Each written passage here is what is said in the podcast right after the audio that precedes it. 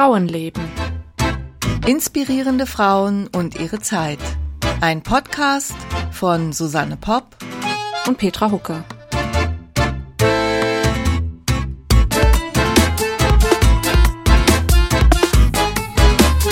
Mensch, aus dem Nebel. Also, ich weiß nicht, wie es bei euch in München ist, aber hier ist, oh Gott, jeden Morgen graue Suppe. Das gehört zum November. Ja, aber muss das so sein? Ich habe auch schon tolle, also wir haben auch schon tolle November hier gehabt. Aber das muss irgendwie die Wetterlage sein, weil mittags wird's dann immer schön, dann auf einmal wusch. Jetzt reden wir über das Wetter. Ja, nee, eigentlich, eigentlich müssten wir über die Wahl reden, ne, über die amerikanische Wahl, weil wir haben heute eine ganz tolle Frau für euch, die Petra vorbereitet hat. Die hätten wir eigentlich schon letzte Woche machen können, aber da war deine Madame Clicquot Ja, wichtiger. richtig. Jetzt ist dein Buch übrigens draußen, zumindest das E-Book. Herzlichen Das Glückwunsch. E-Book und jetzt äh, am Dienstag, also nach Erscheinen dieser Folge, der Dienstag am 17. November erscheint das gebundene Buch. Genau. Und wie fühlst du dich als veröffentlichte Autorin? Gut, gut. Ich kann es noch nicht so ganz glauben, aber wenn ich das erste Mal irgendwie einen Bücherstapel mit meiner Madame Clicquot im Buchladen sehe, dann dann freue ich mich. Ja, ich glaube, dann. Du hast aber auch schon Exemplare zu Hause, Ich oder? habe schon Exemplare zu Hause, aber ich kann dir, wenn ich die jetzt in die Kamera halte, das nützt nicht viel. Das sieht leider niemand. Leider nicht. Ja, nee, also Victoria Woodhull, die erste äh, amerikanische Präsidentschaftskandidatin äh, überhaupt und natürlich passend Tata äh, zur Wahl, also oder Abwahl von zur Abwahl von Trump, auch wenn das noch nicht so Nein, wir richtig sehen es lieber positiv zur Wahl von Biden und vor allen Dingen auch von der ersten Vizepräsidentin Oh ja. in Amerika. Oh ja. Kamala Harris. Kamala Harris. Das ist, also das ist wirklich toll. Und ich finde, die Frau hat echt Ausstrahlung. Also ich, äh, wenn ich die bei irgendwelchen Reden gesehen habe oder so, habe ich immer gedacht, ja, wow, das, das, das finde ich jetzt. Die hätten sie auch gleich als Präsidentin nehmen können. Ja, die hätte, die wäre aber nicht gewählt worden. Die wäre nicht gewählt worden. Also von daher äh, finde ich, haben die Demokraten das wahrscheinlich schon richtig so gemacht. Auch na, muss man zugeben, der beiden denkt man schon so ein bisschen. Ne? Mit 77 ist er vielleicht eigentlich ein bisschen zu alt für den Job, aber dann wiederum denke ich, muss eh ein Team hinten dran stehen. Also und er war halt ein Kandidat, der wählbar war. Also man muss wahrscheinlich da auch ein bisschen pragmatisch sein. Apropos pragmatisch, wir sind auch ein bisschen pragmatisch. Das sollten wir vielleicht an der Stelle mal erwähnen. Mach mal. Ja, wir produzieren, wir sind nämlich, wir sind die, die Streberinnen unter den Podcastern. Das heißt, wir produzieren immer ein bisschen vor, was äh, bedeutet, dass wir die Folge, die wir euch jetzt äh, heute präsentieren wollen, eigentlich zu einem Zeitpunkt aufgenommen haben, wo wir schon andere Folgen aufgenommen hatten und deren die Namen dieser Frauen, die werden zum Teil dann auch erwähnt. Also als hätten wir es schon gesendet sozusagen. Das ist in diesem Fall äh, Iris von Roten, die wir auf jeden Fall euch noch vorstellen werden, Genau. weil die Folge ist ja schon im Kasten. Genau. Und äh, noch irgendjemand anders. Ja, ich glaube, es war die Laura Bassi, die wir erwähnen. Also bitte nicht wundern, ähm, eines Tages, sagen wir mal in einem halben Jahr oder so, werden alle Folgen abrufbar sein. Dann kann man da also auch hin und her hüpfen und dann ist die Reihenfolge auf einmal gar nicht mehr so wichtig. Wen wir übrigens auch noch erwähnen müssen, ist äh, Hard aber Fail, ein sehr interessanter Oh ja. Podcast übers Scheitern von äh, zwei Damen. Oh, zwei Damen, Also ja. Juli und Julia heißen die beiden. Die haben uns in ihrem Podcast dankenswerterweise erwähnt, was uns sehr gefreut hat. Sie haben uns aber Damen genannt und dieses äh, Kompliment möchten wir zurückgeben. Aber Juli und Julia machen das, also ich höre den total gern, hart aber fail. Ich bin, ich bin ein, ein echter Fan und äh, kann da auch immer viel mitnehmen. Und dass sie uns Damen genannt haben, das verzeihen wir ihnen, wenn wir sie auch, wenn wir sie auch Damen nennen dürfen.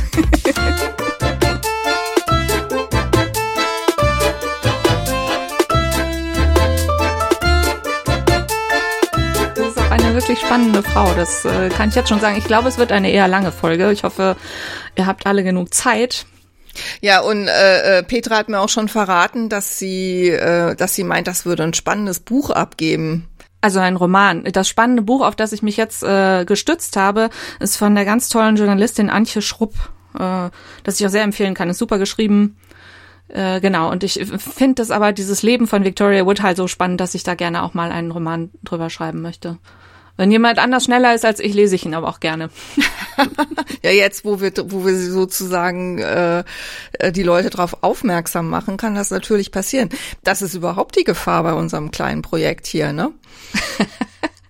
Dann müssen wir die Frauen, die wir am spannendsten finden, die lassen wir einfach weg. Aber die Antje Schrupp hat wahrscheinlich eine Biografie geschrieben, nehme ich mal an. Ja, erschienen beim Ulrike Helmer Verlag, heißt mit dem ganzen Titel Vote for Victoria, das wilde Leben von Amerikas erster Präsidentschaftskandidatin Victoria Woodhull, 1838 bis 1927. Und damit sind jetzt auch schon alle wichtigen Informationen gegeben. Ja, super, super. Ja, total spannende Zeit und ja, macht jetzt schon neugierig. Dann erzähl mal über die Victoria. Äh, die erste Präsidentschaftskandidatin, das steht ja schon im Titel. Man kann sie auch bezeichnen als die erste äh, Brokerin. Brokerin, also erste Finanzmaklerin der Wall Street. Ähm, sie war Spiritistin, sie war Feministin und sie war Vertre Vertreterin der freien Liebe. Ach, was für eine herrliche Kombination. Ja. Sie wurde geboren im September 1838 in einem kleinen Dorf in Ohio. Sie wurde benannt nach Königin Victoria, die gerade ein Jahr vorher gekrönt worden war. Mhm. Die übrigens auch äh, die weißen Hochzeitskleider beliebt gemacht hat. Also vorher gab's das gar nicht. Da wurde eher elegant dunkel geheiratet und Königin Victoria hat dann bei ihrer Hochzeit ein weißes Kleid getragen. Und seitdem machen wir das alle so. Ähm, ja, also sie hat, hm, sie hat viele Geschwister. Ich glaube, insgesamt sieben haben überlebt. Die ganze Familie kommt aus der Unterschicht. Also sie sind arm, sie sind aber auch, muss man so sagen, eher asozial oder werden von den anderen so gesehen. Sie sind sehr verkommen und ähm, sie haben immer alle Hunger und haben kein Geld und schlagen sich mit irgendwelchen Sachen durch. Der Vater, ähm, Buck, also Reuben Buckman Claflin, er wurde dann immer Buck genannt, war wohl Pferdehändler vor allen Dingen. Er war aber auch selbsternannter Anwalt, nachdem er mal eine Weile in einer Anwaltskanzlei irgendwelche Aushilfstätigkeiten äh, gemacht hat. Über die Mutter Annie weiß man nicht viel, also wo sie herkam. Ähm, sie hat, äh, sie war Wahrsagerin, sie war Hellseherin, sie war äh, Medium für die Spiritisten der Zeit. Ähm, sie hatte dann aber auch die Tendenz, die Leute, denen sie die Zukunft vorhergesagt hatte, die ihr vielleicht was über sich erzählt haben, danach zu erpressen. Oh. Antje Schrupp hat das ganz toll beschrieben, irgendwie, dass sie, dass sie dann irgendwelche Visionen hatte oder Trancen, in Trancen fiel und wenn die Leute, die Damen ihr vorher kein Geld bezahlt haben, äh, hatten, äh, musste sie halt irgendwie ihre Geheimnisse verraten oder so. Also man kann schon verstehen, warum die da in dem Dorf nicht so gut angesehen waren. Das habe ich jetzt irgendwie verpasst, äh, wo das Dorf war. Also wo ist sie aufgewachsen? In Ohio. Ah, Ohio. Mhm. Beziehungsweise sie wurde in Ohio geboren, aber die Familie ist ständig rumgezogen, auch wegen ihrer seltsamen Tätigkeiten. Also sie wurden dann praktisch aus jedem Dorf irgendwann verjagt, weil sie sich mit den Bewohnern äh, zerstritten hatten oder die sich äh, betrogen fühlten. Mhm, mhm. Spiritismus war zu dieser Zeit übrigens ziemlich normal, muss man sagen. Also natürlich war die Gesellschaft sehr religiös ähm, und die Naturwissenschaften wurden auch schon wichtiger. Also Elektrizität gab's ja schon, aber auch gerade wegen solcher Sachen. Ich meine, wer versteht Elektrizität? Da fliegt irgendwas durch die Luft, genauso wie wir heute vielleicht nicht verstehen, wie so ein WLAN funktioniert. Und für die Leute damals war das eben deswegen relativ normal, dass sie auch mit äh, ähm, verstorbenen Versandten, äh, verstorbenen Verwandten im Jenseits kommunizieren konnten. Ja, die Mutter, wie gesagt, äh, macht, was sie will. Sie tanzt im Wald rum und umarmt Bäume, während die Kinder zu Hause sitzen und Hunger haben. Der Vater prügelt sie wohl ziemlich brutal. Möglicherweise hat er sie auch sexuell missbraucht. Die Kinder sind kaum zur Schule gegangen. Victoria war wohl insgesamt drei Jahre in der Schule. Das klingt jetzt natürlich alles nicht so nach der idealen Kindheit, aber ähm, was man Positives darüber sagen kann, ist, dass Victoria dadurch nicht aufgewachsen ist wie die anderen Mädchen zu dieser Zeit, die genau wussten, wo sie standen. Also sie hatte mhm. keine vorgefertigte Frauenrolle, dass man als Frau oder als Mädchen still da sitzen und den Mund zu halten hat und den Männern äh, zu, zu Willen sein muss. Ja, ich meine, gut, sowas kann so oder so ausgehen. Ne? Bei ihr ist es, hat sich anscheinend zu ihrem Vorteil entwickelt. Sie hat sich dann auch sehr früh Gedanken gemacht um um ihre Rolle in der Gesellschaft.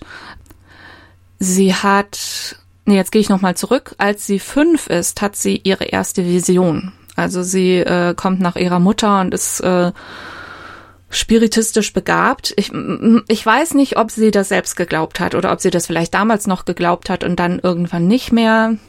Kann ich nicht beurteilen, aber äh, jedenfalls meint ihre Mutter, dass Victoria und auch Victorias Schwester Tennessee ähm, sehr begabt dafür sind. Und deswegen werden sie dann auch praktisch zur zur Geldquelle der Familie. Also sie werden ähm, sie werden ausgeliehen an die Bewohner im Dorf als Hellseherinnen und auch als Heilerinnen. Ähm, die Mutter entwickelt dann ein sogenanntes Lebenselixier. Das ist irgendwie so ein Gebräu aus Alkohol und Opiaten oder Laudanum später, glaube ich. Und damit ähm, versuchen sie dann an Geld zu kommen.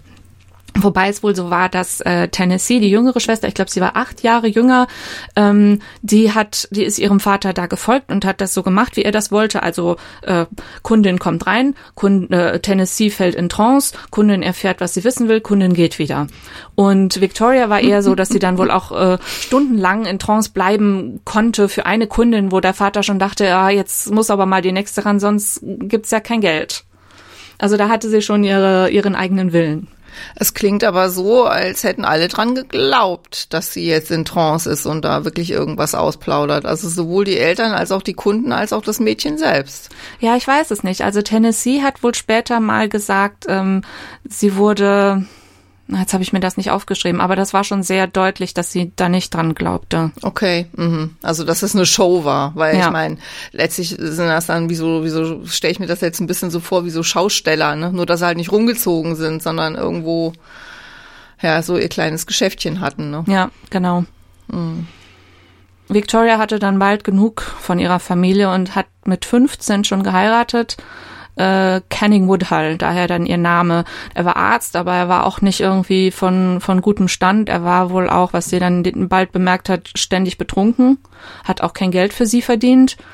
1854, als Victoria 16 ist, kriegen sie ihr erstes Kind, einen Sohn, nennen ihn nach dem Dichter Byron, den wir ja auch schon mal in der Folge über Ada Lovelace hatten.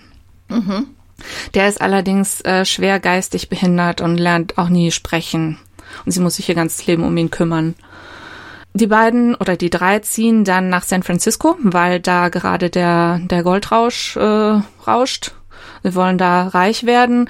Ähm, sie versucht sich wieder als Heilerin und als Hellseherin, wird dann aber äh, Zigarettenmädchen, nannte sich das, Cigar Girl, also praktisch so Animatorin, Animateurin, wie heißt denn das?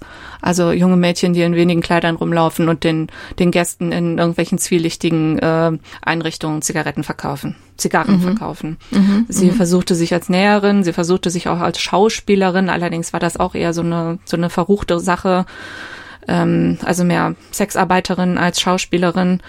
Dann kehrten sie bald wieder zurück zur Familie, dann zogen sie wieder weg, dann wurde eine Tochter geboren, 1861, nennt sich Zulu Maud, ein sehr interessanter Name, die ähm, sich wahnsinnig gut mit ihrer Mutter versteht im Laufe ihres Lebens, die immer bei ihr bleibt, sogar bis, bis Victoria stirbt. Aber zwischen, also den sieben Jahre, 54 der Bruder, 61 die Tochter, ja, also Victoria muss gewusst haben, wie man äh, verhindert, Kinder zu bekommen. Mm, ja. Sie hat sich dann scheiden lassen, weil sie dachte, der Mann bringt ihr nichts und ist wieder zurück zur Familie. Da ist dann, würde ich sogar sagen, der absolute Tiefpunkt erreicht, weil der Vater sich einbildet, Krebs heilen zu können. Und das bewirbt er dann und äh, hat sich irgendwie so ein kleines Haus gemietet, wo die, wo die ähm, Kranken dann liegen und vor Schmerzen schreien, weil er natürlich keinen Krebs heilen kann. Und er vermietet drei seiner Töchter. Also er, er bietet die Liebesdienste seiner Töchter an. Ja, das ist ja. Ja. Also Moment, drei? Hä? Ja, also sie hat irgendwie, äh, ich glaube, sechs Geschwister oder so und eben Victoria, Tennessee und noch eine von den anderen. Ach so, jetzt, ach so, ja, klar. Mhm. Ja, Victoria geht dann irgendwann nach Chicago, eröffnet da so eine Art Praxis als Heilerin, was ganz gut funktioniert, weil sie anscheinend sehr, sehr gut zuhören kann. Also die Kundinnen vertrauen ihre Geheimnisse an und sie versteht dann auch so durch diese ganze, diese ganze Arbeit, was diese Frauen umtreibt, was sie bewegt und womit sie zu kämpfen haben, was ihr dann später helfen wird, als sie, als sie so in die Öffentlichkeit geht. Ja, ich meine, ich könnte mir auch vorstellen, natürlich ihre Erfahrungen als Kind, wenn sie dann, die muss ja stundenlang zugehört haben, wenn dann da äh, Leute was wissen wollten und das war ja vielleicht auch eine Form von Therapie, ja. Für die Kundin also vom, auf jeden Fall. Ja, für die, ja. für die Kundin, ne, von Psychotherapie. Also eine Form von, die das, also ne, so, so wie es dann später entwickelt wurde, gab es das ja noch nicht. Ja. Kann ich mir schon gut vorstellen, dass du ja. da einiges an Erfahrungen sammelst. Ja, mhm. das denke ich auch. So 1866 äh, lernt sie in St. Louis den äh, ihren zukünftigen Ehemann, ihren zweiten zukünftigen Ehemann kennen, James Blood, also wie das Blut. Sie bleiben zehn Jahre zusammen. Er ist fünf Jahre älter als Victoria, ziemlich wohlhabend. Er ist Untersuchungsrichter und Präsident der Eisenbahngesellschaft an, in St. Louis. Ziemlich konservativ eigentlich. Also die Familie war konservativ, aber er ist ins Zweifeln gekommen im Bürgerkrieg. Ich weiß nicht, ob er selber gekämpft hat, aber jedenfalls hat dieses ganze Elend, die vielen Toten und die Sache mit der Sklaverei ihn irgendwie so mitgenommen, dass er angefangen hat, an allem zu zweifeln, an seinem ganzen Leben. Und da kommt natürlich so eine ungewöhnliche Victoria ihm sehr recht. Und er lässt sich dann auch von seiner Frau scheiden, profitiert so gesehen von ihr und sie profitiert von ihm, weil er ihr den, mm, die philosophische Grundlage zu ihren Gedanken gibt. Also all das, was sie schon denkt über die Ungleichheit der Geschlechter, die Ungleichheit der, äh, der Klassen, also das, äh, da kriegt sie jetzt so eine Theorie zu, sozusagen. Mhm, mh. Sie heiraten dann, lassen sich angeblich auch ziemlich bald wieder scheiden, weil sie meinen, dass sie ja eigentlich gar keinen Trauschein brauchen. Hier Thema freie Liebe. Das heißt, sie will keine Hierarchien in einer Liebesbeziehung. Also der Mann soll nicht höher gestellt sein als die Frau. Und ähm, sie will, dass niemand seine Sexualität unterdrücken sollte. Die Schwester Tennessee will dann auch nicht mehr die Prostituierte der Familie sein und zieht zu ihr und ähm, lässt sich auch von James ein bisschen unterrichten. Also sie erfahren von äh, mehr über Sozialismus und Kommunismus, über die Wirtschaftstheorien der Zeit, über die Politik der Zeit. Und dann hat Victoria wieder eine Vision, die sagt, sie soll nach New York ziehen. So, und das macht sie dann auch. Und das ist dann ein wichtiger Einschnitt in ihrem Leben. Äh, James Blood arbeitet da bei einer Zeitung. Die Familie zieht ihr leider schon wieder hinterher. Also sie bekommt einfach keine Ruhe. Äh, sie hat also die ganze Familie dann in, in New York in so einem kleinen Häuschen, das sie gemietet haben. Und sie selbst versucht wieder zu arbeiten. Sie findet dann ein, ein Bordell, ein Edelbordell, wie es so schön heißt, das so im, im Südstaatenstil äh, designt ist, mit allen Klischees, die man sich dazu denken kann. Da arbeitet sie wohl aber nicht mehr selbst als Prostituierte, sondern eben bietet, ähm, bietet den Frauen ihre Künste als Medium ein, an. Also sie wird wieder Hellseherin, sie verkauft denen auch Verhütungsmittel und Betäubungsmittel, ähm, immer noch dieses komische Lebenselixier. Und auch hier merkt sie, dass die Frauen ihr sehr schnell vertrauen, weil sie eben nicht auf sie hinabsieht, weil sie genau weiß, wo die herkommen. Mhm. Victoria findet auch, dass Prostitution viel zu schlecht angesehen wird in der Gesellschaft. Es kommt halt immer auf die Bedingungen an, unter denen das stattfindet. In diesem Bordell ist das dann zum Beispiel so, dass äh, regelmäßig die Polizei vorbeikommt, weil Bordelle ja verboten sind, aber die lassen sich dann mit genug Geld bestechen und bekommen dann teilweise auch äh, kostenlos die, dürfen sie die Dienste der Damen in, in Anspruch nehmen und dann gehen sie wieder und dann war's das für eine Zeit oder andere ähm, Damen dort, die, äh, also es kommt ein Freier und findet die Dame so und so ganz toll und nimmt die dann zu sich nach Hause und so dass sie dann praktisch so eine seine Geliebte wird oder Kurtisane wird sozusagen und dadurch auch recht gut bezahlt. Also das ist ja alles wichtig zu sagen, dass es so viele unterschiedliche gibt. Und auf der anderen Seite dann eben zum Beispiel der Straßenstrich, der natürlich für die Frauen ganz, ganz schlimm ist. Mhm, mh, mh.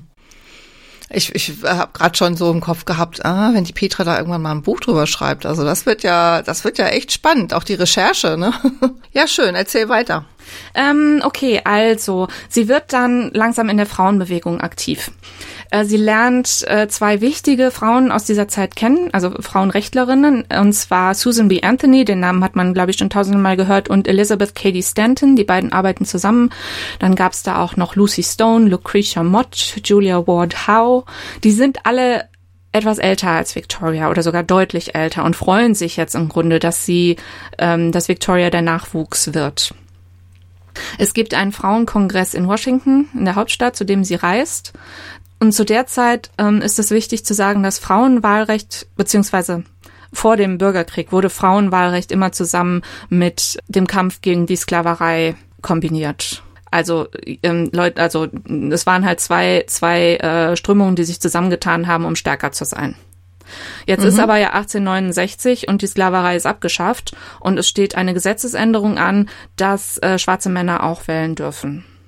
Mhm, mh. In dieser Frauenbewegung gibt es verschiedene Strömungen. Manche sind äh, ziemlich radikal, andere weniger. Einige sind selbst rassistisch und sagen, warum sollten denn die schwarzen Männer wählen dürfen? Die sind doch viel weniger wert als wir weißen Frauen aus der Mittel- oder Oberschicht. Die Bewegung spaltet sich deswegen auch. Victoria selbst ist das relativ egal. Also ihr ist das Frauenwahlrecht nicht so wichtig, weil sie nämlich glaubt, dass nicht das Gesetz das Problem ist, sondern dass die Frauen ihre Rechte, die sie schon haben, nicht ausüben. Sie sagt zum Beispiel, es ist viel wichtiger, dass Frauen ordentlich Geld verdienen dürfen, statt wählen gehen zu können. Und was ganz interessant ist, weil wir das letztes Mal ähm, schon hatten bei Iris von Roten, ähm, da hattest du gesagt, dass in der Schweiz das Gesetz so geschrieben war, dass da steht, alle Menschen dürfen wählen, statt alle Männer dürfen wählen. Stimmt das? Weißt du das noch? Ah,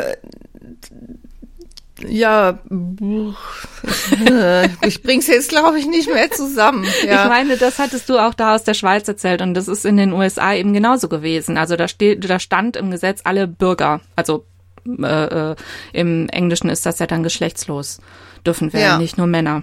Also mit anderen Worten, das Gesetz ist eigentlich schon so formuliert, dass es die Frauen nicht ausschließt. Es stammt nur noch aus einer Zeit, wo man halt äh, gedacht hat, damit sind die Männer gemeint. Richtig, ja. genau. Mhm.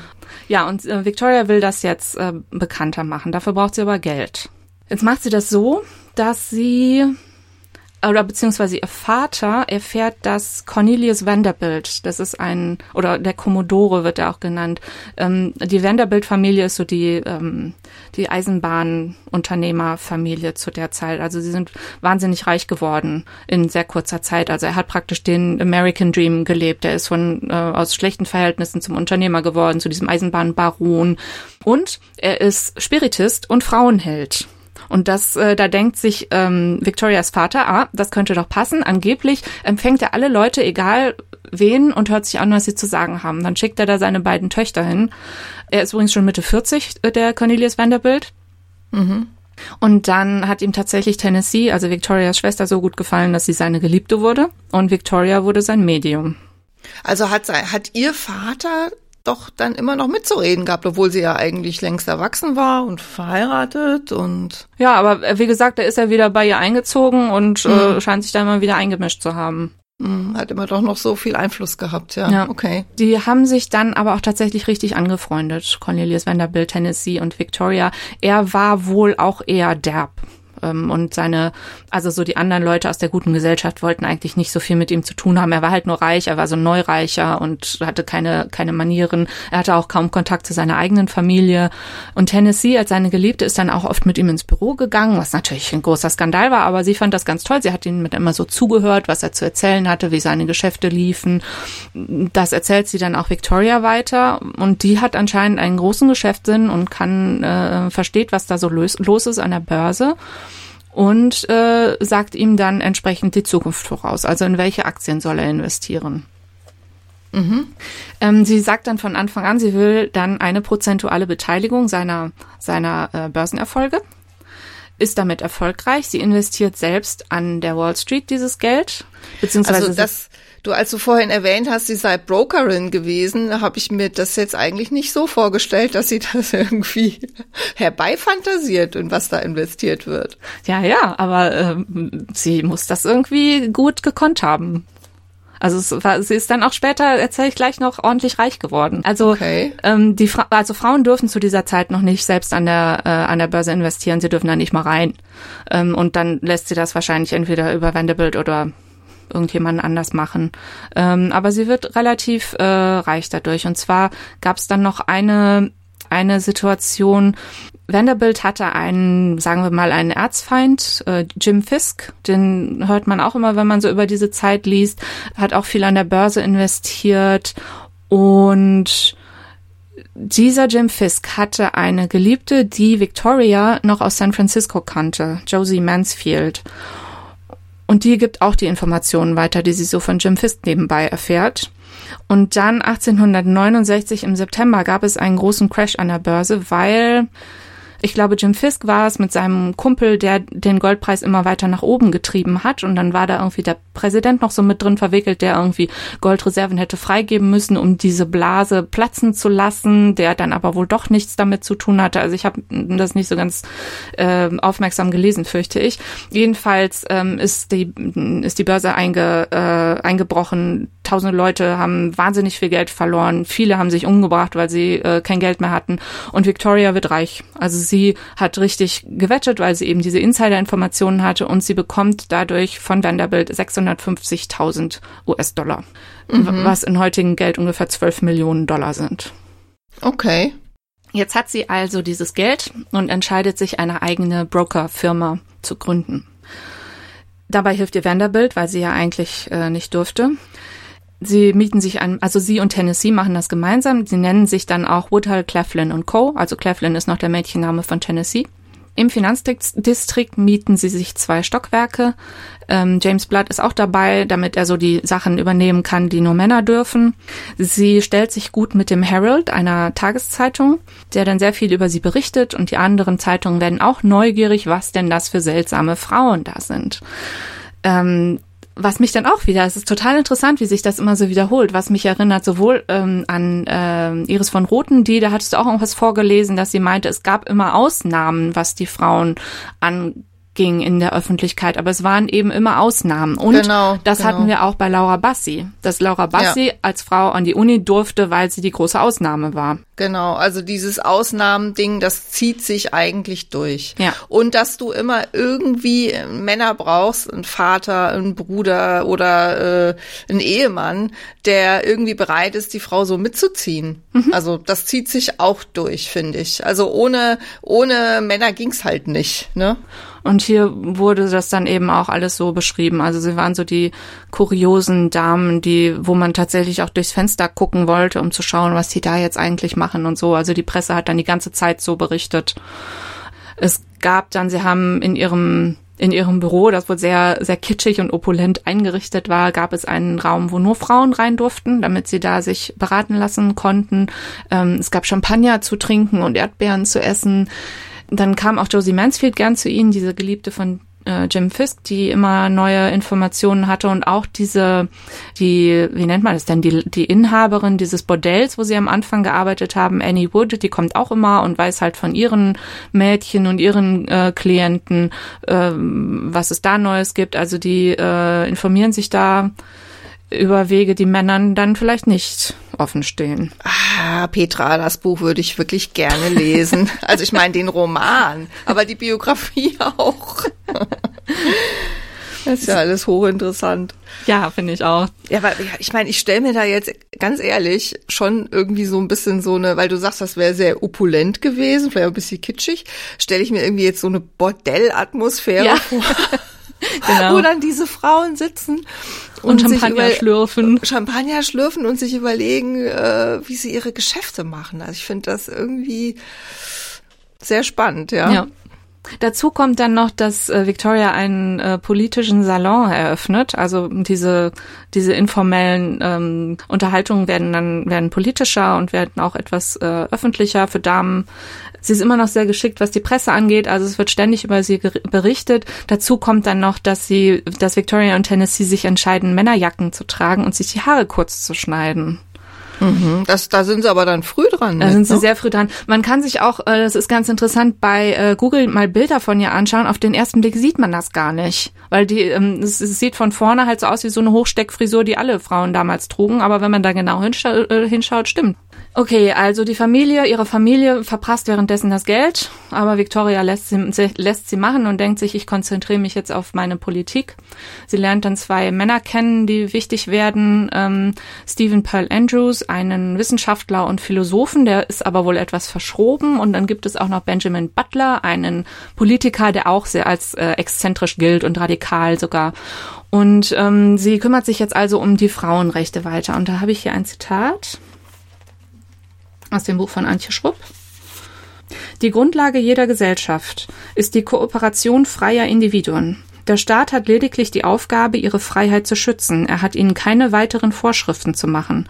Deshalb kommt es weniger auf die Gesetze an, als darauf, was die Menschen tun. Also das ist wieder Victorias äh, Einstellung, wie ich oben schon gesagt hatte. Also Frauen, ihr müsst wählen wollen. Und sie richtet sich auch an die Frauen und nicht an die Männer, die ja eigentlich das Gesetz ändern müssten, weil ja nur die Männer die Macht haben, das Gesetz zu ändern. Und im April 1870 kündigt sie dann in einem Artikel im Herald, also diese Zeitung, die sie so unterstützt, ihre Kandidatur für die Präsidentschaft an. Da habe ich auch noch ein Zitat. Also sie lässt folgende Annonce drucken. Während andere meines Geschlechts einen Kreuzzug gegen Gesetze führen, die die Frauen des Landes einschränken, habe ich meine persönliche Unabhängigkeit behauptet. Während andere für bessere Zeiten beteten, tat ich etwas dafür. Während andere für die Gleichheit von Frauen mit den Männern argumentierten, habe ich sie unter Beweis gestellt, indem ich eine erfolgreiche Geschäftsfrau wurde. Während andere zu zeigen versuchen, dass es keinen vernünftigen Grund gibt, warum Frauen in sozialer und politischer Hinsicht als dem Mann untergeordnet behandelt werden sollten, habe ich unerschrocken die Arena der Politik und der Wissenschaft betreten und die Rechte ausgeübt, die ich bereits besaß. Deshalb beanspruche ich für mich das Recht, für die vom Wahlrecht ausgeschlossenen Frauen des Landes zu sprechen und im festen Glauben, dass die landläufigen Vorurteile gegen Frauen im öffentlichen Leben bald verschwinden werden, kündige ich hiermit meine Kandidatur für die Präsidentschaft an. Unterschrieben mhm. Victoria Woodhull. Mhm, mhm. Jetzt habe ich das, das Jahr verpasst. Wann, wann 1870. war das? 1870. Mhm. Also da war sie im Moment äh, 4, 32? Nee, 42. Äh, äh, pff, 38 geboren. Ja, 32. Oh, noch ganz schön jung. Ja, ja, ja, hast recht. ich muss jetzt mit den Fingern nachzählen. naja, ich meine, ich meine, wenn du dir mal überlegst, wie, wie alt äh, heutzutage Präsidentschaftskandidaten in den USA sind. Mhm. Aber sie hat ja auch schon mit 16 oder mit 15 geheiratet. Sie hat ja auch schon sehr früh angefangen. Das stimmt, das stimmt allerdings, ja. Also natürlich gab es auch jede Menge Gegenstimmen von Frauen. Als Beispiel zum Beispiel, als Beispiel zum Beispiel äh, Catherine Beecher, eine Autorin. Diese Familie wird uns noch ein Stück begleiten. Du hast bestimmt schon gehört von Harriet Beecher Stowe. Ja. Autorin von Onkel Toms Hütte. Mhm. Die gehörte dazu. Dann eben diese Catherine Beecher. Dann äh, Henry Ward Beecher. Der war Prediger im sehr religiösen Brooklyn. Ähm, mhm. Der war also die ganze Familie war praktisch so die, die moralische Instanz in Brooklyn und New York. Also es sind wohl tatsächlich, wenn er sonntags in seiner Kirche in Brooklyn ähm, predigt, gepredigt hat, sind ganze Fähren mit äh, Besuchern darüber gefahren. Es waren dann die sogenannten Beecher Ferries, weil die alle hören wollten, was er zu sagen hat. Mhm, mh. Und dann gab es auch noch Isabella Beecher Hooker, die auch Frauenrechtlerin war, mit der Victoria dann später noch in Kontakt kommt. Und diese Catherine Beecher zum Beispiel hat gesagt, dass äh, wenn man in die Politik will, muss man oder man wird unabdingbar korrupt. Man wird von den Kritikern, von den Kritikern zerrissen und äh, ähm, man muss sich naja, also ich glaube nicht, dass sie gesagt hat, auf das Level der Männer herunterbegeben, aber man muss so werden wie die Männer. Und welche anständige Frau will das bitte? Ich finde das jetzt ganz interessant, weil die äh, Beecher, die ist auch aufgetaucht bei der Ada Lovelace. Ach. Ja, ja, die, die Mutter, Mutter von Ada Lovelace äh, wollte sich quasi äh, bestätigen lassen, dass sie sich, ähm, äh, dass sie sich unverschuldet hat scheiden lassen. Und als moralische Instanz äh, hat sie diese äh, äh, Harriet Beecher herangezogen. Ach ja, so schließt sich ja, schon wieder so ein Kreis. Jeder kennt jeden. Ja. Ich sag's dir, die Welt ist klein. ähm, ja. Also in diesem, ähm, wie sie das formuliert hat, ähm, klang das sehr, sehr anklagend Victoria gegenüber. Also welche anständige Frau will sowas machen? Das ist, äh, das ist ihr nicht. Äh ich frage mich allerdings, äh, ist das nicht eher Angst vor den Männern? Das, das nicht zu machen, ja. Ja. Und da diese Angst hatte Victoria offenbar nicht. Hm. Nee, das ja. stimmt.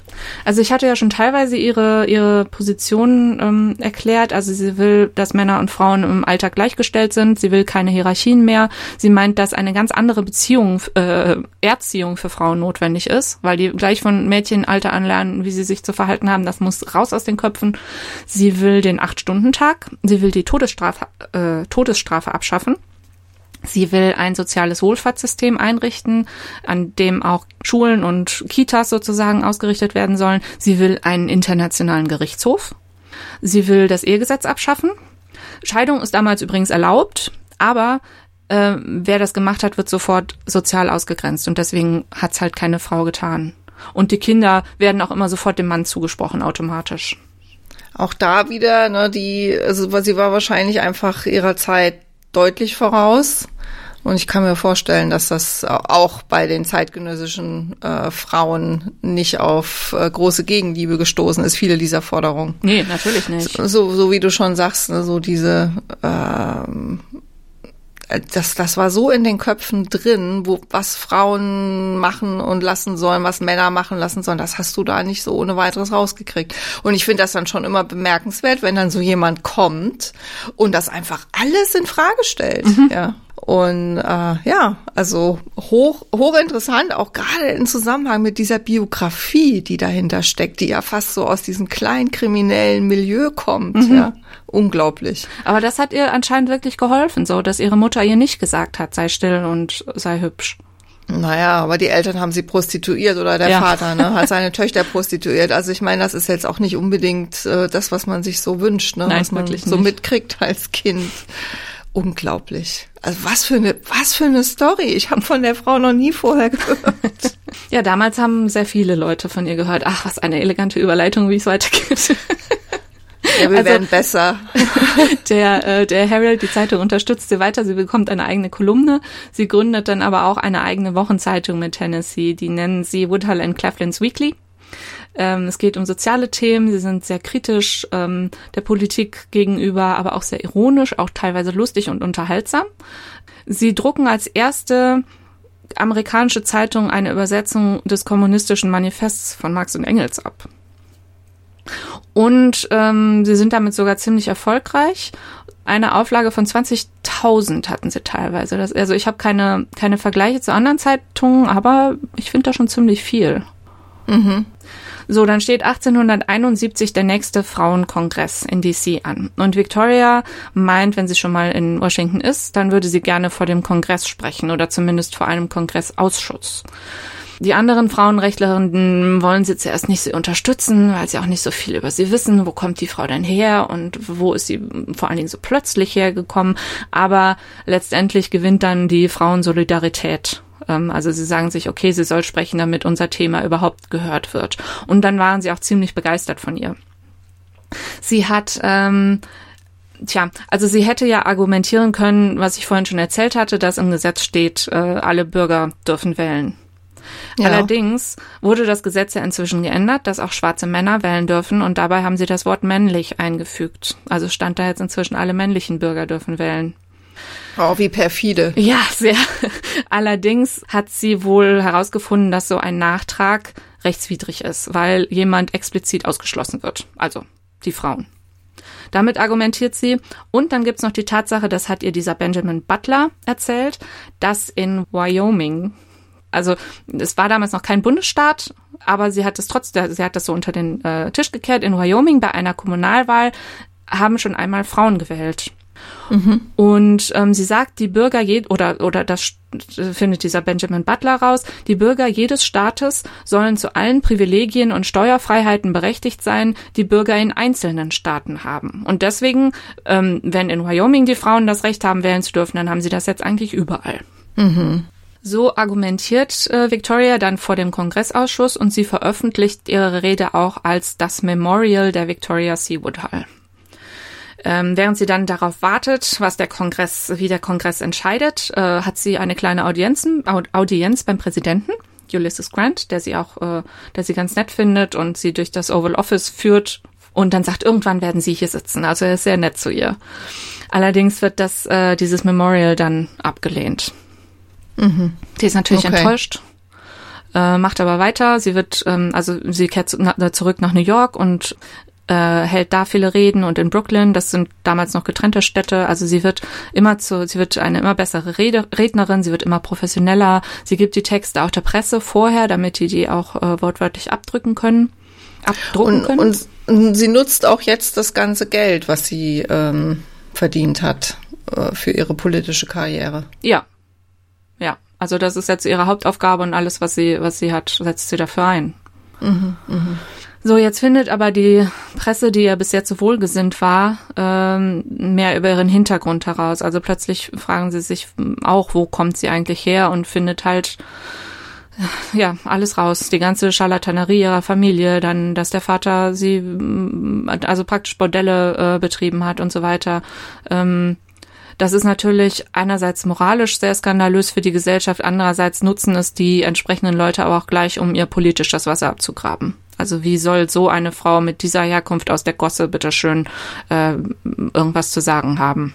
Das ist eigentlich fast erstaunlich, dass es erst so spät rauskam. Ja, das habe ich mir auch gedacht.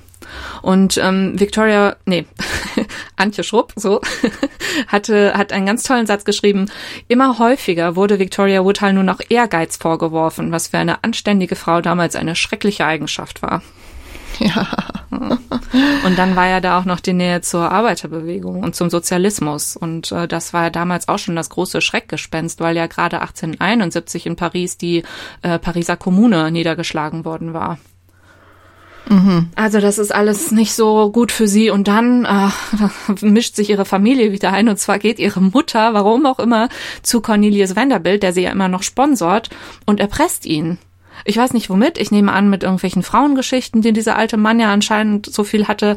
Jedenfalls sagt Vanderbilt sich, nee, jetzt äh, reicht's mir. Was soll ich denn damit jetzt anfangen? Und er wendet sich ab von ihr und Tennessee. Also er will nichts mehr mit denen zu tun haben. Also die Gemengelage wird langsam unübersichtlich, würde ich mal sagen. So, und jetzt werden nochmal diese Beachers wichtig. Und zwar sind diese beiden Schwestern, also Catherine und, äh, und Isabella, nee, die Harriet wahrscheinlich. Also jedenfalls hetzen die auch gegen Victoria in Zeitungen und Zeitschriften. Und die Harriet Beecher Stowe schreibt so eine, so eine ähm, Persiflage auf sie, also so eine Satire. Und das ärgert Victoria. Und jetzt schreibt sie in ihrer Zeitung, ich vertrete die freie Liebe in ihrer höchsten, reinsten Bedeutung als die einzige Heilung von der Unmoral, die die Menschen korrumpiert und die Gottes heiligste Institution, die Beziehung der Geschlechter, entstellt.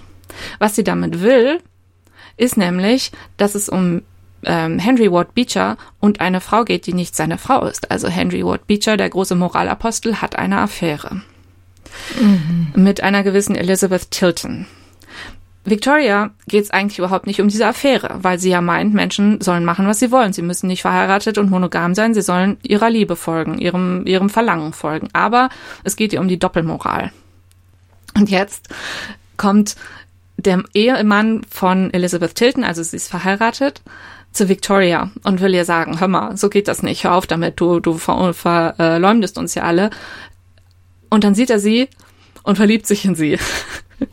Und okay. sie verliebt sich auch in ihn. Er ist, äh, so schreibt Antje Schrupp, der perfekte Adonis oder einer der beliebtesten jungen Männer in Amerika. Und ähm, er wird jetzt, äh, er verteidigt sie jetzt. Er schreibt ähm, dieses äh, Memorial um, was sie geschrieben hat, damit es noch besser zu verstehen ist. Er schreibt eine Biografie über sie oder formuliert das aus, was sie schon als Autobiografie angefangen hat. Und sie haben wohl den, den perfekten Liebessommer oder so. ja, und dann ähm, stehen Kommunalwahlen in New York an. Und Victoria und Tennessee entscheiden sich dafür, sich registrieren zu lassen. Und das funktioniert auch einfach so. Aber am Wahltag selbst wollen sie ihre Stimmzettel abgeben und die werden natürlich nicht angenommen. Ähm, und dann entscheiden sie sich, da den äh, Staat New York zu verklagen. Deshalb. Ich merke gerade, dass ich gar nicht weiß, wie diese Klage ausgegangen ist, aber es wird wahrscheinlich nicht gut ausgegangen sein nicht für sie. Mm. Sie ist dann immer noch mit Beecher dran, das setzt ihr alles sehr zu, wie die, die ganze Familie sich so über sie ähm, äh, empört und kündigt dann an, dass sie eine große Rede halten will. Da kommen über 3000 Leute und sie hat Beecher wohl vorher geschrieben, ähm, wenn er kommt, um sich ihre Rede anzuhören, wird sie nichts über ihn sagen. Äh, aber er kommt nicht. Und das heißt, sie greift das Ganze nochmal auf und erzählt nochmal, wie verlogen sie das von ihm findet, wie, wie, äh, wie schlimm seine Doppelmoral ist und so weiter, verteidigt nochmal die freie Liebe und auch Prostitution und gesteht dann auch ihre eigenen Erfahrungen. Also sie, ähm, sie bekommt Fragen aus dem Publikum und hält sich dann überhaupt nicht mehr an dem Manuskript, sondern redet sich da richtig in Rage und äh, wow. verteidigt ihre Ansichten und so weiter. Und daraufhin, also ja. Sie redet sich um Kopf und Kragen. Ja, kann man so sagen. Also es distanzieren sich dann fast alle von ihr, die noch zu ihr hielten. Auch der Herald jetzt endgültig, der die Zeitung Internationale Arbeiterbewegung ist nicht mehr mit ihr zufrieden, weil sie, naja, weil sie sich da halt so so drin verstrickt, aber auch weil sie immer ihre eigenen Ideen hat und veröffentlicht. Also sie kann sich in diese Sektionen da nicht einordnen. Ähm, die einzigen, die wohl noch hinter ihr stehen, ist die, äh, sind die Spiritistenvereinigungen. Und da, ah, ja, ja. Super. Wahrscheinlich, weil die auch alle so ein bisschen verrückt und sehr radikal sind, nehme ich mal an. Ah, man leidet richtig so ein bisschen mit. Also sie, also Diplomatie war wohl nicht, nicht ihre, ihre, große Stärke. Stärke. Nein, nein. Und ähm, sie, sie, sie wirkt so jemand, so wie so ganz oder gar nicht. Also wenig maßvoll, sag ich mal. Ja. Dementsprechend kommt jetzt auch die äh, Stelle, wo sie sich als äh, Präsidentschaftskandidatin aufstellt. Also es wird, mhm. sie gründet zuerst eine neue Partei, eine dritte Partei. Auch damals gab es äh, nur Demokraten und Republikaner, die irgendwas zu sagen hatten. Diese Partei nennt sie dann Equal Rights Party. Und sie will all die, ähm, sie soll all die unterstützen, die an Selbstbestimmung glauben und an den ehrlichen Staat und eben an die Wahlberechtigung, die Gleichberechtigung der Frau. Ähm, sie hatte noch hinter sich äh, Susan B. Anthony und Elizabeth Candy Stanton, diese beiden Frauenrechtlerinnen, die sich jetzt aber auch endgültig offiziell von ihr abwenden, weil sie einfach glauben, dass diese Partei niemand wählen wird. Wer wird denn eine Partei wählen, die sich wirklich nur mit Frauenrechten beschäftigt, wenn Frauen ja noch gar nicht wählen dürfen? Ja, und äh, so kommt es zum offenen Streit und ich glaube sogar auf dieser Gründungsveranstaltung lässt Susan B. Anthony dann einfach die Lichter ausschalten, damit Victoria aufhört zu reden. Aber es ist, also sie hat ähm, relativ viel Erfolg damit. Erstmal, es sind wohl über 600 ähm, Leute da, also Delegierte von von Interessenverbänden, also äh, Leute, die gegen Sklaverei kämpfen, die ähm, in der Arbeiterbewegung sind, auch viele Spiritisten und es ist wohl alles sehr sehr bunt, sehr divers sozusagen. Victoria wird dann bestätigt als äh, Präsidentschaftskandidatin und in Abwesenheit bekommt sie als Vizekandidaten einen gewissen Frederick Douglass, von dem ich nur weiß, dass er schwarz war und auch deswegen wahrscheinlich nur aufgestellt wurde, um eben diese, diese Vielfalt äh, zu zeigen, die in dieser Partei herrschen soll. Und sie wissen aber natürlich auch irgendwie alle, dass das alles nur symbolisch ist. Also sie machen sich da keine äh, keine falschen Hoffnungen, denke ich. Ähm, Victoria lässt sich ähm, Visitenkarten drucken, da steht drauf Victoria C. Woodhull, Future President Tess. Also mit dieser weiblichen Endung an President noch dran gehängt. Das finde ich sehr schön. Sehr schön, ja.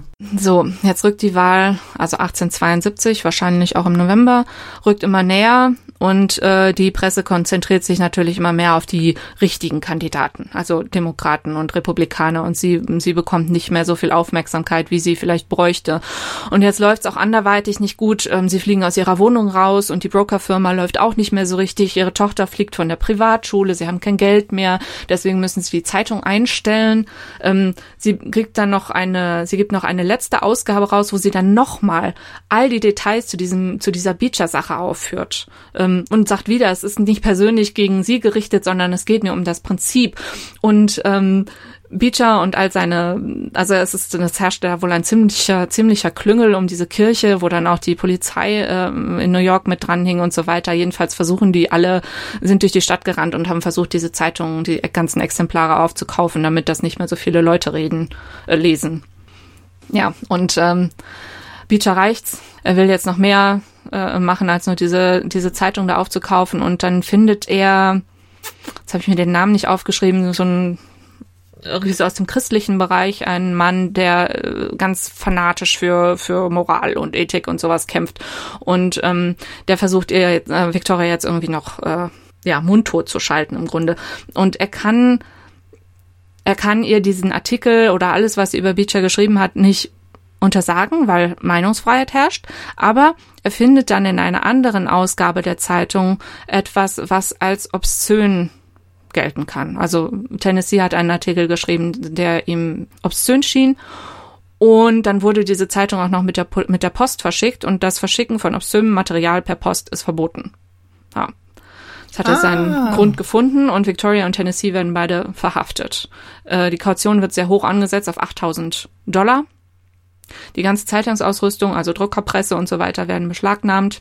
Ja, und so sitzt die arme Victoria, während der Präsident gewählt wird, im Gefängnis. Ähm, der Ulysses Grant gewinnt nochmal und äh, während der ganzen der ganzen Kampagnen und während der Wahl spielt halt das Frauenwahlrecht überhaupt keine Rolle mehr. Ja, weil, also ich meine, dass sie gewählt worden wäre, die Chance war ja eh sehr gering. Aber es geht ja vor allen Dingen mal darum, die Themen in die Öffentlichkeit zu bringen. Ja. Und das wurde dadurch natürlich auch massiv ja. unterminiert. Und ja. selbst wenn sich jemand für die Themen noch interessiert hätte, wurden die ja dadurch wieder naja, ich meine, sie saß im Gefängnis und wie soll Eben. man die Themen Eben. einer solchen Frau irgendwie unterstützen wollen? Eben in, in, in Diskredit gebracht, absolut, ja. ja. Ähm, ihr Mann oder ihr Ex-Mann, nee, noch sind sie zusammen. Er äh, kratzt dann die Kaution zusammen. Sie wird dann aber nochmal festgenommen und wieder freigelassen und nochmal festgenommen. Insgesamt acht Male. Sie versteckt sich dann und äh, einmal schummelt sie sich auf eine auf eine Tagung von Frauenrechtlern und äh, also hat sich ver verkleidet und klettert dann auf die Bühne und wirft dann so ihren Umhang von sich und hält dann nochmal eine flammende Rede für die Frauenrechte und dass sie äh, äh, so behandelt wird, wie kein Mann behandelt werden würde und so weiter. Und dann lässt sie sich danach mit ausgebreiteten Armen verhaften. Mhm. Sehr dramatisch. Und so langsam kehrt jetzt die Öffentlichkeit wendet sich ihr wieder zu, weil sie dieses Verhalten doch auch merkwürdig finden. Was passiert da zwischen Polizei und dieser äh, Beecher-Kirche? Was, äh, wer zieht da die Strippen und warum vor allen Dingen? Was ist jetzt so schlimm an dieser Frau? Naja, und sie wird dann im Juni 73 freigesprochen von diesen ganzen Vorwürfen. So, und sie lässt sich immer noch nicht den Mund verbieten. Sie äh, zieht im ganzen Land herum und spricht vor allen möglichen Versammlungen. Sie fährt sogar nach, Euro äh, nach Europa. Ähm, inzwischen ist auch ihre Tochter dabei, Zulu Maud, die kommt immer mit und ähm, hält auch schon kleine Reden. Victoria trennt sich von ihrem Mann, von James Blood. Dann stirbt Cornelius Vanderbilt. Der war ja auch schon uralt inzwischen. Und ähm, die Familie klagt gegen sein Testament und sagt, er war unrecht, unzurechnungsfähig, weil er nämlich den allergrößten Großteil seines Vermögens nur einem seiner vielen Söhne äh, vermacht hat. Und die anderen wollten auch was und haben deswegen gesagt, klagen. Victoria soll aussagen, ist aber schon äh, auf dem Schiff nach England. Also sie verlässt die USA jetzt erstmal. Ähm, ach so, und ähm, was diesen Vanderbilt-Prozess dann angeht, das ist ganz interessant. Ähm, Antje Schrupp sagt, dass das praktisch so das Ende des Spiritismus ist. Also inzwischen ähm, sind die Leute so weit, dass sie auch nicht mehr glauben, dass man mit dem Jenseits äh, kommunizieren kann und sich dann so von irgendwelchen toten Verwandten ähm, beeinflussen lassen sollte, dass man sein ganzes Testament so ändert. Also der alte verschrobene Vanderbilt galt dann praktisch so als als Ende einer einer Ära und jetzt übernahmen dann mhm. wirklich die Naturwissenschaften. Mhm, mh, ja. ja. Also äh, Victoria hat wohl 100.000 Dollar von Vanderbilt bekommen oder von, von seinem Sohn dann, ich weiß nicht genau, ähm, und reist nach England. Schon wieder kommt die ganze Familie nach, also die lassen sich einfach nicht abschütteln. Äh, Tennessee findet dann wieder einen reichen Geliebten, Victoria hält Vorträge, sie lernt einen neuen Mann kennen, John Martin. Das ist jetzt nochmal ganz lustig. Er ist ähm, sehr wohlhabend und aus einer sehr angesehenen Familie. Also noch nicht Adel, aber so knapp drunter. Und sie findet ihn so toll und möchte ihn unbedingt heiraten, obwohl sie ja eigentlich findet, dass Hochzeiten, Ehen hm, braucht man ja eigentlich nicht. Er ist dann auch erst, äh, also er verlobt sich mit ihr, aber er ist immer noch so ein bisschen zögerlich und sagt dann erstmal wieder ab und mh, hm, das ist ja auch seiner Familie gegenüber, er will das seiner Familie nicht antun und sie sagt aber nein, heirate mich und es stimmt überhaupt nicht, dass ich jemals für die freie Liebe gekämpft hätte. Das interessiert mich überhaupt nicht. Sie fährt dann sogar nochmal zurück in die USA, um äh, Susan B. Anthony zu überreden, diesem John Martin doch bitte einen Brief zu schreiben und zu sagen, nein, Victoria hatte wirklich nie irgendwas mit der freien Liebe am Hut. Das macht die dann aber nicht. Ähm, naja, jedenfalls geht das drei Jahre so hin und her. Victoria will ihn also heiraten. Also sie muss wirklich sehr verliebt gewesen ja, sein. absolut. In ihn. Aber selbst das, also ich meine, sie kann ja auch in ihn verliebt sein, ohne ihn naja, ich weiß nicht, warum sie das gemacht hat, wirklich. Es nicht. wird ein bisschen kopflos auf einmal, ja. ja. Aber also sie, sie heiraten dann tatsächlich nach drei Jahren. Dann hat sie ihn endlich überzeugt. Und sie, es war dann wohl auch eine sehr, sehr glückliche Ehe. Ähm, sie hatte dann na, auch endlich wieder Geld und die Familie hat sich wohl auch damit arrangiert. Also es war dann wohl öfter so, dass Victoria mal krank war, wenn er seine Familie besucht hat. Also hatte sie vorher das Geld verloren gehabt oder war es einfach ausgegeben? Ja, ja, ich hatte ja erzählt, dass sie, ähm, dass die Zeitung eingestellt wurde, weil sie kein Geld mehr hatten. Ah, und äh, weil ja, die, stimmt, die, ja. ähm, die Finanzfirma hat nicht mehr so richtig funktioniert und die Familie Mhm. hat halt so viel Geld ausgegeben, dass sie auch aus der Wohnung rausgeflogen sind und so weiter. Ich stelle mir das so richtig vor, wie, wie, wie da immer so ein Tross an merkwürdigen Leuten hinterher marschiert. Also, Absolut. Vor allem Oh die Gott, Eltern, die müssen ja ganz schlimm gewesen sein. ja, ja. Also irgendwie, man stellt sich das fast so vor wie so, so als Musical-Verfilmung oder so, wäre das doch noch was, oder? Das ist auch eine gute Idee. Okay, also erst ein Roman und dann da drauf, machen wir da draußen ein Musical. Oh, wunderbar. So, sie bleibt dann eine Weile erstmal ruhig und genießt das Familienleben und wird dann aber in den 1890ern langsam wieder aktiv ähm, in England, in London.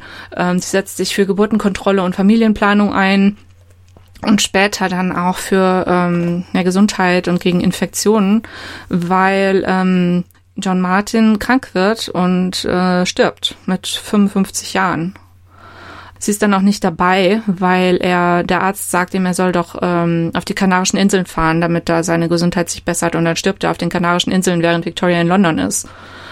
Das, äh, ja, stelle ich mir auch nicht so schön vor. Und sie wird dann so ein bisschen wahnhaft, was solche, was so Bazillen angeht und so. Sie hat wohl ähm, kleine Kärtchen, wo drauf steht, ich schüttle keine Hände. Würde gut in die heutige Zeit passen. Das habe ich mir auch gedacht, ja. Ähm, sie bekommt das ganze Geld von ihm. Ähm, also er war wirklich reich. Sie haben auch mehrere Landsitze so über die Familie über das Land verteilt und sie zieht jetzt dahin, irgendwo vor London, glaube ich, und ähm, fängt dann an, da das ganze äh, Dorf zu modernisieren, was da so dazu gehört. Und die Leute finden das erst ganz merkwürdig, was diese fremde Frau will und dann auch noch Amerikanerin. mh. Aber ähm, sie lernen sie dann doch sehr schnell lieben. Und ähm, im Ersten Weltkrieg später hilft sie dann auch überall und organisiert und unterstützt die Familien und so. Also das muss ähm, sehr schön gewesen sein. Sie bekommt, ähm, sie kauft sich ein Auto oder mehrere Autos und das wird zu ihrem absoluten Hobby. Sie fährt durch ganz Europa mit dem Auto. Ähm, Tennis, ähm, Nein, ihre Schwester ist nicht dabei, aber die äh, Tochter, Zulu Maud, also die ist mit ihr gezogen. Und ähm, die beiden gründen jetzt eine Landwirtschaftsschule für junge Damen auf ihrem Landsitz und eine Modellschule für die Bauernkinder. Im Sinne von Fröbel, ich weiß nicht, ob dir das was sagt, das war wohl so eine Pädagogik damals. Ja, doch, habe ich auch schon mal gehört. Aber das ist so gefährliches Halbwissen, da sage ich lieber nichts dazu. Also ich nehme an, dass es sehr progressiv gewesen seid, äh, gewesen war. Ähm, und sie ähm, gründen auch noch ein Landhotel für Adlige und Intellektuelle, die da ihren Urlaub verbringen wollen. Also äh, sie war bis ins hohe Alter sehr aktiv.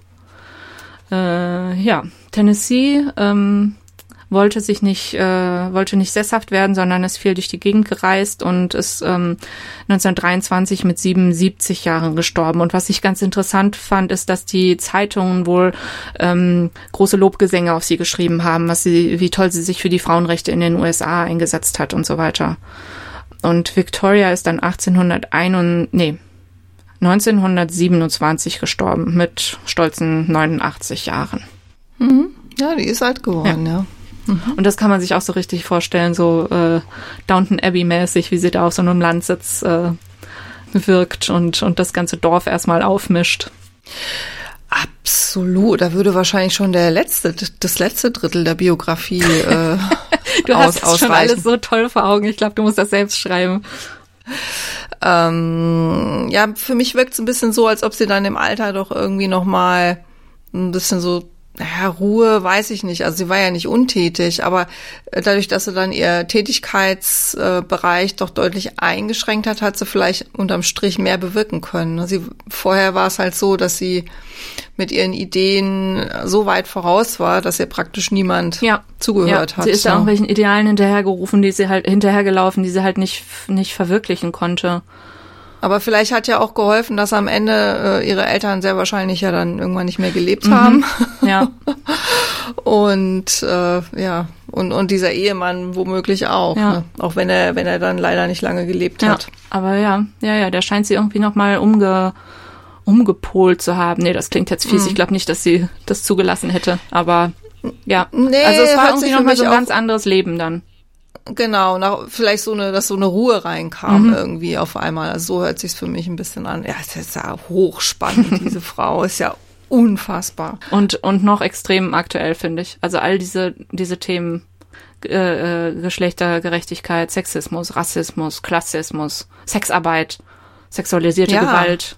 Also es ist Ja, ja, das sind ja, ja, alles heute feministische Themen, die ja immer noch wahnsinnig aktuell sind. Ja, das stimmt. Auch wenn das Hillary schon kandidiert hat und Frau Merkel Bundeskanzlerin ist.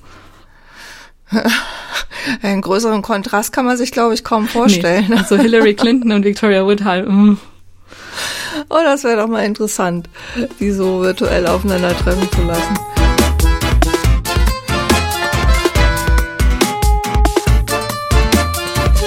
Wenn euch die Folge gefallen hat, dann freuen wir uns sehr, wenn ihr unseren Podcast abonniert und vielleicht sogar positiv bewertet auf den einschlägigen Plattformen.